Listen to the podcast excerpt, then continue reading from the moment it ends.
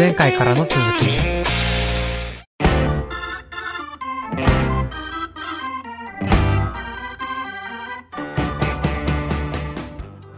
あの日の交差点です。この番組は私まひるがホストを務め皆さんとカルチャーとの出会い。つまりあの日の交差点に立ち戻りその延長線上の今について話すというコンセプトの番組です。いつの日かこの番組が皆さんにとってあの日の交差点になったらいいなと思っております。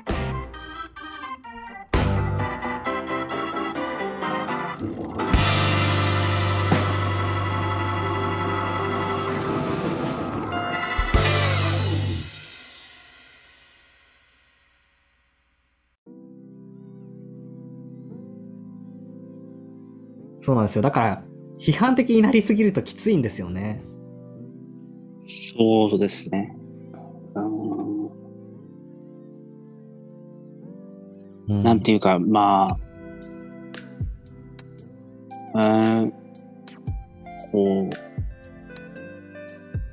な、なんでしょうね。うん、なんかそう、やっぱでもそ、そう思うのってやっぱりこう、この時代、この場所で生きてるからなのかなとか、ああ思ったりして、こう、どの時代とかどの場所が、その、まあ、幸福なのかわからないですけど、こう、なんていうか、こう、うん時間、時間っていう、こう、概念すらも、その、曖昧だったり、あ、うん。空間とか、こう、な、なんでしょうね。こう、まあ、時計でこう、時間はこう、制御されてますけど、うん。こう、なんでしょうね。まあ時間の比較社会学とかうん。本があったりして、こう、時代とか場所によっても、こう、時間の進み具合とか、こう、考え方とか違ったりして、こう、どうしてもこう、今の私たちってこう、直接的に考えちゃうじゃないですか。こう、一秒一分みたいな。で、その中でこう、こう今を切り取れないっていう、この、うん。虚しさっていうか、こう、過去についてこう反芻したりとかしてこう虚しくなったりとか、まあ、将来、未来とか考えてこう、そう不安になったりとか、で、なんか、まあ、アウグス、アウグスティヌスでしたっけ？とかいう人はこう、未来も過去もないっていうう、ん。うん。うん、なんか、まあ、現在しか存在しないっていうか、まあ、そう、結構昔の人なんで、そういう考え方もできたりとか、こう、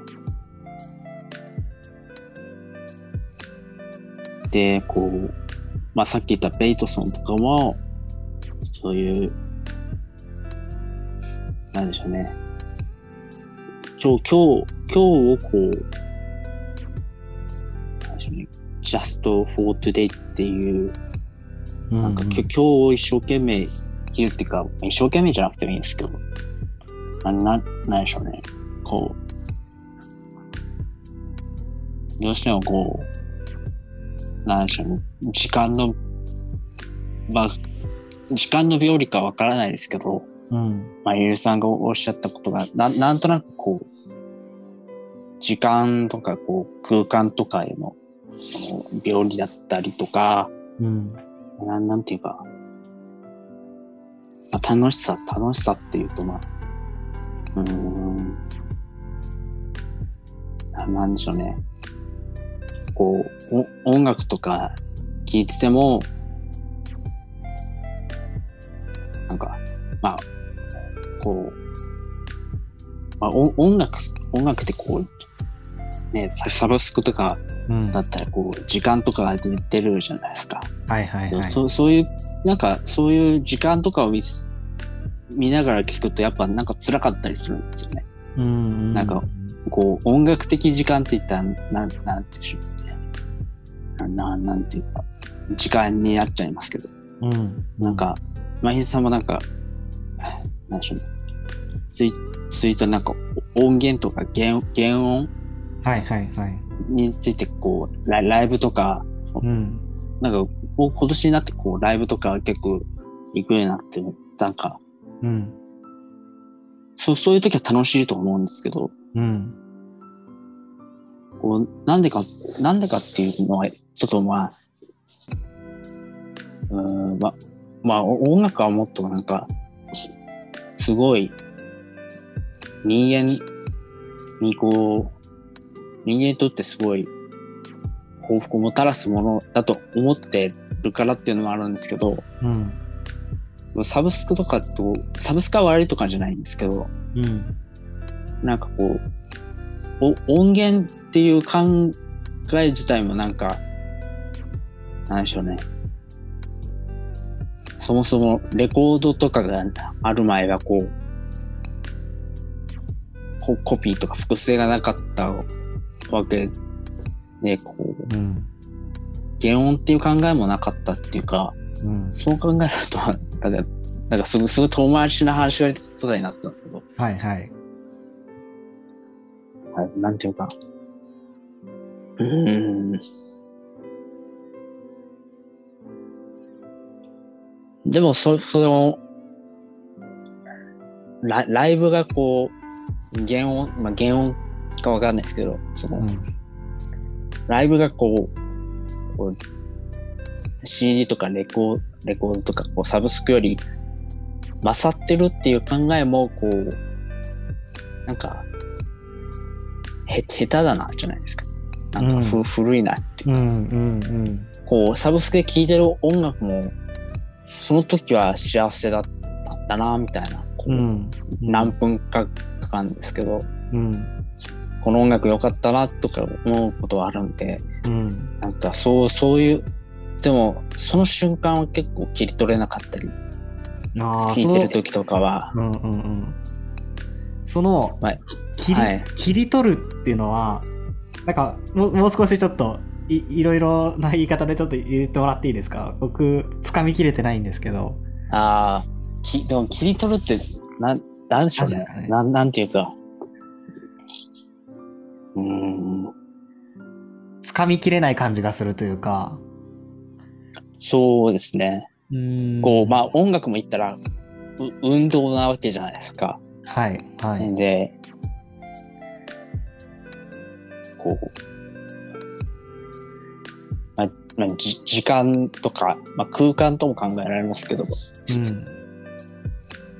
ななんていうかなんでしょうね。うーんなんていうかこうえっ、とまあえーまあ、紀元前とかの音楽とか、まあ、なんていうか、まあ、その、すその、好みとか、うん。その、いろいろ人それぞれあって、この音楽がいいとか、絶対的評価って今、わから、わからないじゃないですか。わからない、わからないですね。あ、あるのかもしれないし、ないかもしれないし、なんかわかんないですけど、うん。でも、紀元前とかのこう、音楽とかのこう、なんでしょうね。え、絵じゃないですけど、なんかこう音楽を奏でてる、まあ、へえっと、まあ、アダムとイブまでこう遡ると、うん。えっと、まあ、まあ、アダムとイブにこう、リンゴを食べさせるのをそそのかした、まあ、ヘヘビとか、うん。こういろんなこう動物がいてこう音楽がこう空間的にこう流れてうん。くるとかじゃなくて、まあ、時間的な差異とかじゃなくて、うん。なんかこう感感覚としてそれぞれ差異があるんだけどなんていうかそのどれもこう感覚としては間違ってないっていううん。うん。うん。なんか、今で言う、こう、みんなの、みんなそれぞれの感覚が正解だよみたいなんじゃなくて、ああ、はいはい。ななんなんていうかもっともっとなんかあアプリよりって言い方していいのかわかんないですけど、うんうん、なんかこうけ経験以前のこうなんか音楽こうなんかですかね、まあ、となんかずっとこうえーっと問題意識あるのはやっぱり時間と空間の病理なんですけど僕の中ではうんうん音楽はもっとそう時間とか空間にこう反映されないもっとこう感覚として、うん。うん。えー幸福なものっていうかうん。なんかうんまあお岡崎源一郎っていうそのこうここの人はこう芸術とか哲学とかすごい精通しててうんうん。でこの人のえーっと、まあ、ルネサンルネサンス、えー経験の条件って本があるんですけどはいはいはいはい。その後本とかも読んだりまあこうもっと古代とかにも詳しいんですけどうんななんていうか、すすごい、こう、なんか今、ユ YouTube とか見たらコメント欄になんか、な、な、な、何々が好きみたいな、うん。あるじゃないですか。で、こう、はいあ、あああいうコメント好きじゃないんですけど、あうん好きじゃないっていうか、うん。なん、なんていうか、共感を求めようとするもの、いうんうんうんや、それいいんですけど、うん。その、ななんていうかももっとこう人間に普遍的っていうかあばねくこう感覚じゃないですけどうん。なんかそれで感覚はももっともっとみんな違うと思うんですけどうんうんうん。ももっとなんかその感覚としての差異がななんでなんでしょうね。身体的なものっていうかあうあ。んからからまあこれはお音楽のことをまあ今話してるわけですけどちょちょっとすごいたどたどしいですけどなんていうかうーん。なんかすごいすごい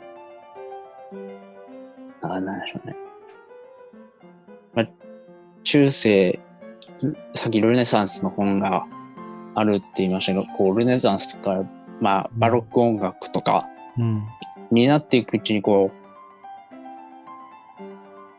う、えっ、と、まあ、バッハ、バッハとかはまあ、あれですけど、まあ、音楽の父のバッハですけど、うん。えっ、と、まあ、ポリ、ポリフォニーっていう、こう、まあ、多声法って言って、こう、いろんな声が、うん。なんかこう、聖聖歌みたいな感じですよね。聖聖なる歌みたいなうんうんうんこう、まあ、バッハはどっちかって言ったらポリフォニーとか書いてたんですけど、そこからホモフォニーって言って、こう、今の、まあ、メロディーとコードと、まあちょっと、まあ、ベースとかいろいろうん。うんうん。ああるみたいな、えーっと、そういう音音楽になってったんですけど、まあそれがいわゆるこう、弁証法的な考え、まあ、へこう、ヘヘーゲルっていううん。人がいるんですけど、こう、テテーゼとアンチテーゼがこう、あって、こう、アアウフヘーベンっていうか、使用って言って、こう、一つにまとまって、こう、それがその、メロディー、その、使用されたのがメロディーっていう、こう、まあ、一個の流れですよね。うんうん。ちょちょっともうなんか、すごい、めんどくさい話になってますけど、いや、全然大丈夫です。はい。えっと、まあそういうホモフォニーの、まあ、時代に生きてるわけじゃないですか。まあ、大大体こううんメロディーがあってみたいうんうん。大体の音楽そうですね。で、まあちょっと、えっとまあ、まあ、これ構造主義的な話にもなるんですけど、シーウルトラマンあったじゃないですか。ありましたね。まあ、まだ見てないですけど、はいはいレヴィストロースっていう人の野生の思考がうん。っていう本が出てくるらしいんですけど、うんうんまあ、こまあ、構造主義の、えーっと、まあ、第一人者ですよね。うん。うん。で、まあこう、人間がこう、進歩していくとこう、こう、どんどんこう、なんでしょうね、神に近づいていくじゃないですけど、うんうん。どんどん人間はこう、進歩してるっていうのに、対してこう、まあ、意義を唱えたうん。わけですけど、こう、まあ、音楽に例えると、こう、まあ、ポリフォニーからホモフォニー的なうんうんうん。多性、いろんな声があった中で一つにまとまって、こう、使用していくっていう、うーん、中でこう、まあ、あの、ロロシア、ロシアとか未完のポリフォニーって言われてて、うん。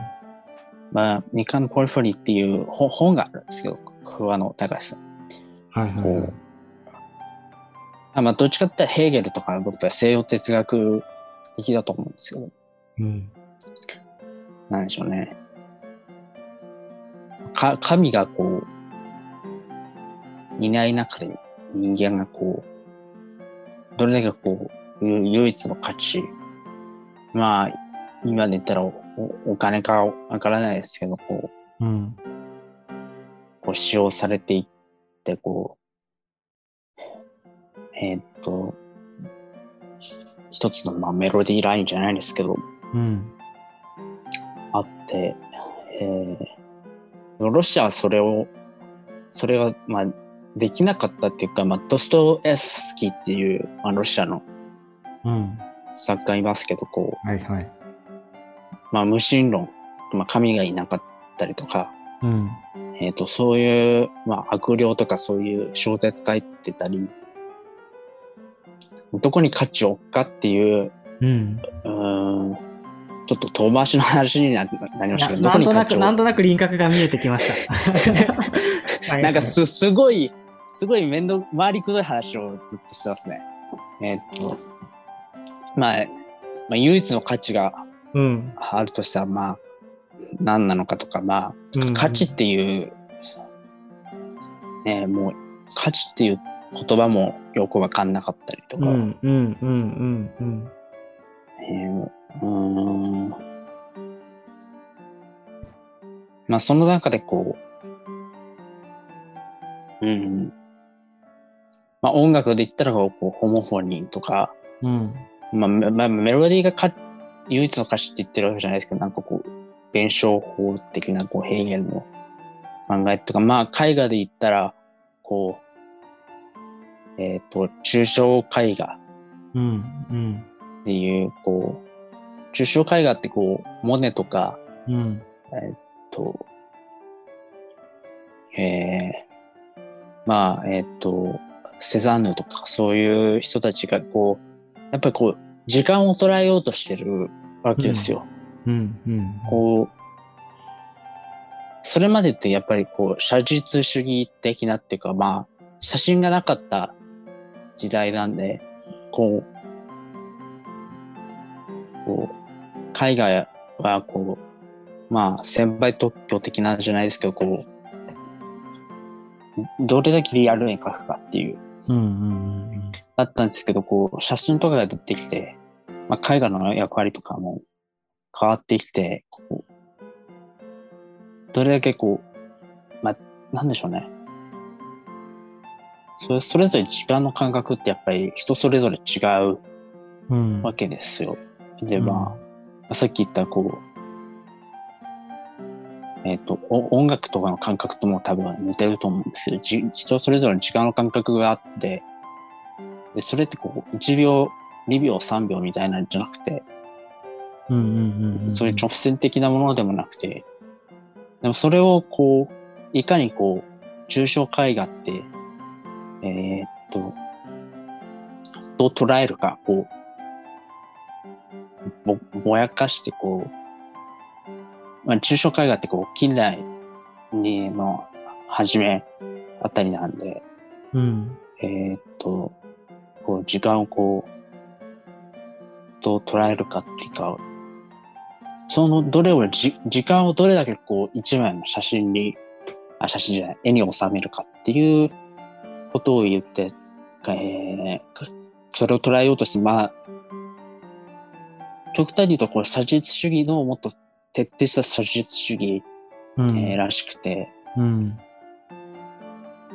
で、その中でこう、絵の感覚とかも、えー人それぞれとかになってきてるじゃないですか。うん絵のこう絵を見たときにこうどう感じるかって、えー人それぞれうん。とか、まあ、だったりするんですけど、こうさっき言ったルネサンス、経験の条件っていう本はどれだけこう、まあ、人が絵を見たときにはそう前提としてる感覚うん。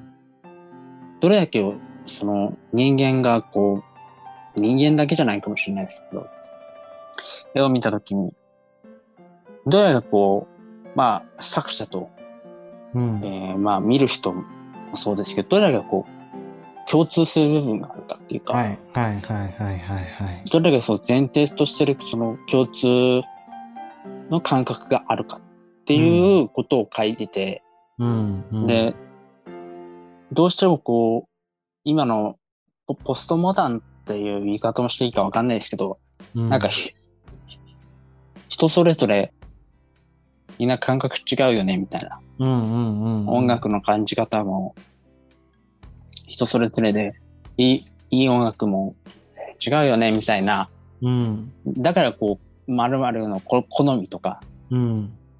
〇〇が好きっていうその好みの問題になっちゃうとは思うんですけど、うん。どれだけその前提として、えー共有って言い方したらちょっと雑かもしれないですけど、うん。えっ、と、音楽にしろ、海外にしろ、まあ、時間、時間は、時間は人それぞれかもしれないですけど、どれだけこう、えっ、と、前提としてる感覚があるかっていう。はいはいはいはいうはい。ーん、なんかすごい、すごい、な、ななんていうか、うーん、どっちかって言ったらこう、先ほどまひるさんがおっしゃったこう好み自分が好きだと楽しいと思ってる、やってることがうん。つまんないっていう感じることをうん。まあそれもなんかすごいわかるんですけどこううん。どれだけこう人間がこうじ前提としてなんか感じる感覚の価値っていうか普遍的な価値じゃないですけど、うん。なんかそこにかけてるっていうか、うんはいはいはいはい。うんそういうものをそういうものを、ななんていうか、かけてるっていうのは、うーん。はい。そう、そういうものを、なんていうか、自分が見れるようになっていきたいっていう話ですか？それとも、なうなんていうーん。その、き、きっとそういうものがあるはずで、はい。なんか、あるはずだっていうことを考えていきたいっていうことですか？いや、どれだけそういう見方ができるか。あ、見方ができるかっていうこうとですかん。うんうんうんうん。なんか、どなんなんていうか、ずっとこう、ささっきも音楽とか絵画とか時間とかこう、なんか、いろいろこう理論がこう横並びで話してきましたけど、はい。こう、まあ、アナロジー的な考えっていうか、こう、いろいろ理論がこうあって、うん。なんか、こう、どれだけこう、理論は理論でこうど、音楽の理論としてあって、絵画の理論としてあって、うんでもどっかでこう、は理論がこう共通する部分があると思うんですよね。はいはいはいはいはいはい。なんか、そういうところを捉えていきたいっていうか、うん、ああ、わかりますわかります。うーんなんかすすごい、めんなんか、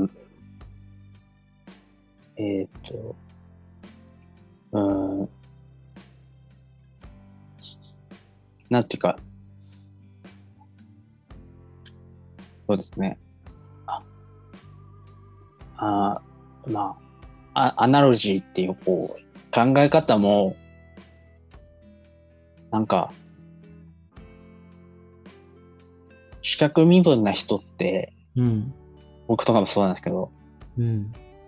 なえメールロ・ポンティっていう人が、まあ、その現象学者っていう人がいるんですけど、はい。その人、ななんていうか、アナロジー的な思考がやっぱり苦手だったりするんですよね。こうしこう主体が確立してないと。うん。うん、主体が確立してないとっていうか、まあ、いわゆるこう分裂症とか統合失調症とか、うん。まあ、ちょっと、まあ、精神医学的な話なんですけど、うん。でも、僕どっちかって言ったら僕はずっとこう、アナロジー的な思考を、なんか、えーっと、なんでしょうね。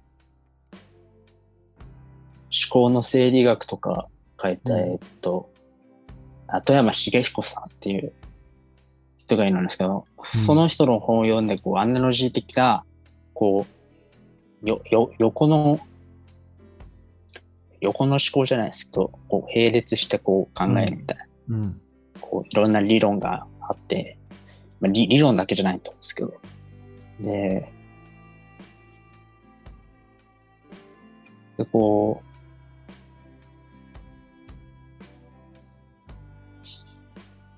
でも構造主義の走りとしてこう、まあ、言語学のその、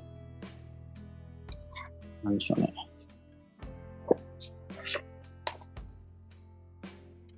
まあ、な、な、まあ、アナロジーってこう、うん。あれですね、メタファー、メタファーって引用うん。と、えっ、と、勧誘って言って、んえっ、と、何でしょうか。今、引誘と勧誘の組み合わせだと思うんですよ。うん。例えば、こう、えっ、と、ライオンってあったら、ライオンの引誘って、まあ、王様。うん。うん。で、ライオンの勧誘。まあ勧誘ってこう、全、部分が全体を、まあ、しょ、しょ、言ってるっていうか、まあ、ライオンで言ったら、えっと、あ、お王で言ったら、王で言ったら王冠みたい。うん。お王冠って言って、こう、えっと、まあ、王王を象徴しているじゃないですか。で、ライオンで言ったら、まあ、たてがみンって考えたときに、こう、アナロジー的な思考ってこう、ライオンたてがみと王王冠を横並びで見れる考え、はい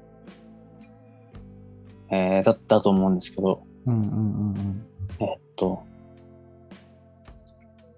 うーん、なんでしょうね。えっと、まあロ、ロシアの言語学者とかは、うん。うん。こう、詩的なヤコブソンっていう詩的言語じゃないですけど、詩ってあの、言えっ、と、ゴンベンリンテラですね。うんえっ、と、それでこう、えー、勧誘と引誘っていう考えを、まあ、生み出したかわかんないですけど、で、まあ、こう、えーっと、ごめんなさいね。えー、で、こう、な、なんでしょうね。えー、アリストテレスの詩学っていう本が、うん。まあ、詩のえー学問ですね。うん。えーっと、どれだけこう、詩的な見方ができるかっていう、うんうんうん。うん、詩的言語的な見方ができるかっていうのを岡崎源次郎は言ってて、うんそれがこうアナロジー的な発想なんですよね。はいはいはいはいはいはいはい。でも、ヤコブソンとか、えーっと、さっきロシアのこう、話しましたけど、ヤコブソンってこう、えーロシアのこう、まあ、いわゆる構造主義の走りとされてる言語学者だと思うんですけど、うん。えーっと、まあ、えーで、ロランバルトっていうポストモダンのうん。語り、まあ、口の人がいるんですけど、うん。えっ、と、まあ、こう、ロランバルトっていう人はええ映画とかについて論じてて、うんうんうんまあ、映像とか、え映画がこう、ポストモダンになるにあたって隠喩から勧誘に変わったと。うんうんうんうんもうチャチャップリンとかはそうなんですかね。えーっと、なんか、ちょっとブレイクで話変わりますけど、はいはい。こうえ NHK の映像の世紀ってあるじゃないですか。はいはいはいはい。ああああれ、あれ面白くないですか？面白いですね、映像の世紀。ああああれあ、あれなんか見てたら、えなんか、なんか偉そうですけど、NHK を捨てたもんじゃないなっていうう。んうんうんうん。なんか、なんかあ、ああいうのって結構、すごい、え勉強になるし、見られるべきものだと思うんですけど、これ前、チャップリンの放送やってたんですけどはいはいはいはい。まあ、こう、チャップリンとかが、こう、まあ、え映像のこう、まあ、見方とか映画のあり方とかも変えたと思うんですけど、こう、い隠喩から勧誘になったっていうロランバルトの、まあ、言説が、こう、うーん、なんでしょうね。やっぱりこう、なんかすごい映画のありあり方とか、うん。うん、なんかえ映画見るのも苦手なんですけど、はい。うん、なんていうか、えー、こう、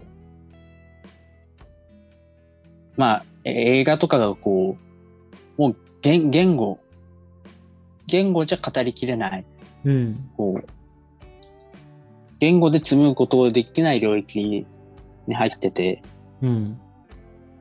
まあ、それが多分、いろいろ、その、シミ、シミラークルでしたっけ？なんかこう、いいろんな唯一の価値がこうない、いろんなこう、言言語もあって、でも映像は映像のこう修辞学みたいなものがあって、うん。こういまあい、いろんな言語って言い方したら言言語になっちゃうんですけど、うん。こう、いろんなこう縦絵画とか音楽もあって、うん。で、それでいいんですけど、やっぱりこう唯一の価値がなくなってる。はいはいはいはいはいはいはい。唯一の価値を求めてるって言っちゃまあ求めてるんですけど、なんかこう、しし趣味、シミラークでしたっけ？こう、全部が映し鏡のようになって、うん。どれがこう、唯一の価値なのかもわからない。うんうんうんうんうん。言語だけ探求してれば、世界の真理が見えるわけでもないし、うん。ましてや音楽とか映画とかだけ見てればそうもいかない。かといってこう、えーい価値がないとも言い切れない。うん。とも信じ信じたいし、こう、どっかに価値があると信じたいっていう中でこう、生きてますよね。うん いや、なんかすごいめんどくさい話になっちゃいましたね。